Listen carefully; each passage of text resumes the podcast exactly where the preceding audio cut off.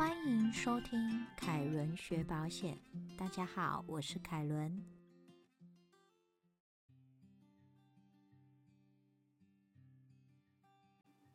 在一个保险的讨论区，看到有网友提问：投保医疗险过后，才经过三天就发现自己怀孕了，需不需要等到等待期三十天过后才去妇产科检查呢？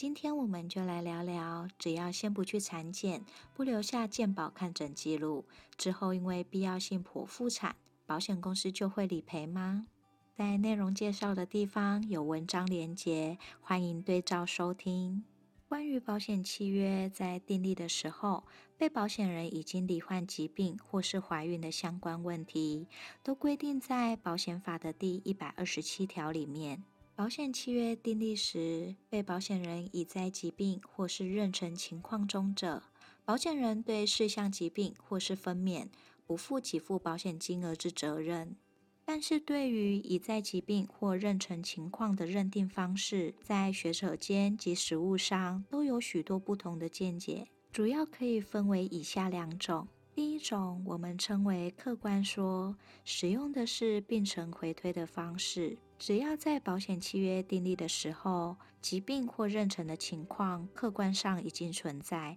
保险公司就不需要理赔。举例来说，恶性肿瘤的产生一直到被检查出来，可能需要经过几年的时间。如果采取客观说，会认为恶性肿瘤在保险契约订立前虽然没有被检查出来，但是客观上已经存在了，保险公司就可以因此不用理赔，这是非常不利被保险人的判断方式。第二种，我们称为主观说，又可以称为外表迹象说，只要在保险契约订立的时候。被保险人在主观上不知道自己已经罹患疾病或者是怀孕，保险公司就必须理赔。有时候在客观上已经怀孕或罹患疾病，但在主观上要保人或被保险人可能尚未察觉。实务上一般都会采外表迹象说，也就是我们前面所提到的主观说。只要从外表所显示的迹象已经足以判断被保险人已经罹患疾病或是怀孕，要保人或被保险人就不能再推卸自己完全不知情。在最高法院九十年度台上至第八十九号的裁定中写道。保险法第一百二十七条所谓被保险人已在疾病中者，是指疾病已有外表可见的真相，在客观上被保险人不能委为不知的情况。而对于已在疾病或是妊娠中的举证责任，应该要归于被保险人还是保险公司呢？在台南地方法院一百零五年度保险字第三号判决中提到，保险公司如果要以一百二十七条拒绝理赔，必须要先证明被保险人已在疾病或妊娠中。也就是说，如果保险公司要主张被保险人在订立保险契约的时候已经罹患疾病或是怀孕，就必须要提出证明。其实，在正常的情况下，一般的民众根本不容易知道自己是不是已经罹患疾病。就算是专业的医护人员，都不见得可以依照自己的专业知识来判断。即使是身体已经出现了疾病的症状，也没有办法轻易推断被保险人知道自己已经罹患疾病。有兴趣的朋友可以参考高等法院台南分院一百零四年度保险上议字第二号，还有高雄地方法院一百零六年度保险字第二号，以及高等法院花莲分院八十九年度保险上字第六十四号。对于被保险人善意不知自己已经罹患疾病的情况下，在判决上大多都采有利于被保险人的见解。但是如果用来判断被保险人是否知道自己已经怀孕，却显得相对的严格。依照每个人的体质不同，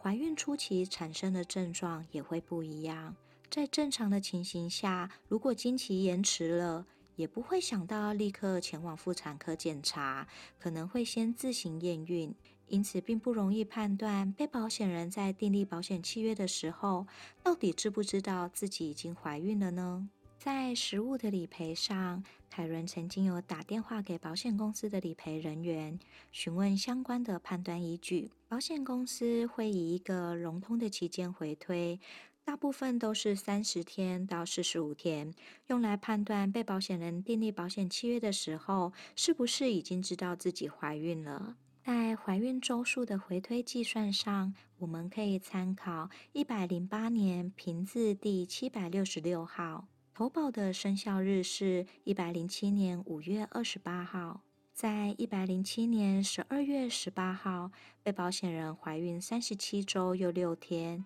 因为胎位不正而剖腹生产。怀孕三十七周加六天，换算天数总共是两百六十五天。从投保日算到生产当天，也经过了两百零五天。两个天数相减，就可以知道被保险人在订约的时候，可能已经怀孕六十天了。在前面有提到，保险公司融通的范围大多是三十天到四十五天。如果回推怀孕周数到保险契约订立的时候，已经怀孕六十天了，保险公司可能会依照保险法第一百二十七条来拒绝理赔。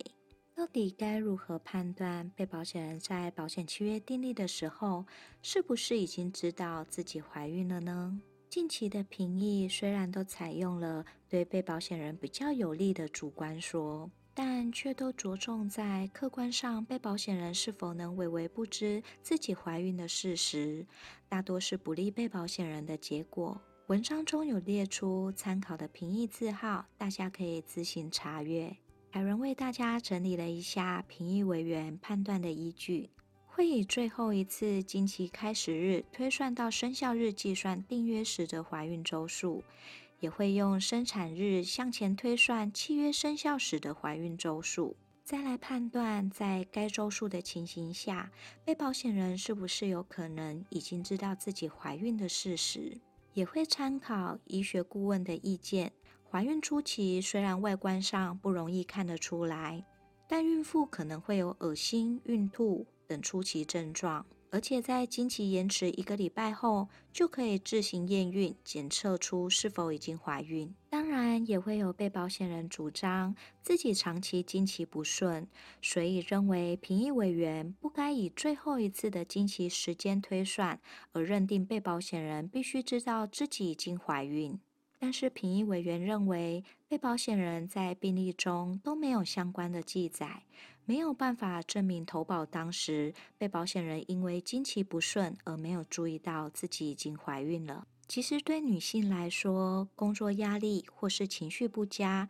都可能造成经期紊乱的问题，但却不一定会前往就医留下记录。如果担心因为这样造成理赔上的纠纷，可以在产检时清楚的跟医生描述，请医生记录在病历上，作为未来的举证资料。当然，也还是会有评议做出有利被保险人的判断。一百零一年评字第两千零四十四号，又认为，就算投保当时被保险人已经怀孕，但并没有办法具体证明被保险人在投保当时已经知道自己怀孕的事实，所以认为保险公司仍然必须理赔。或是有其他评议认为，既然无法判断到底被保险人是否在主观上已经知道自己怀孕了。而认为保险公司至少要支付一半的理赔金。从以上的分享就可以知道，第一次的产检时间并不是保险公司判断可不可以理赔的主要依据，还是必须要考量订立保险契约的时候回推的怀孕周数来综合分析。凯伦觉得怀孕初期胚胎尚未稳定。定期的产检可以透过医生的专业来确认胚胎成长的状况。如果因为听信了错误的建议而延误了检查，反而可能造成更大的损害哦。这一期的凯伦学保险分享就到这边，希望大家喜欢这次的主题。我们下次见。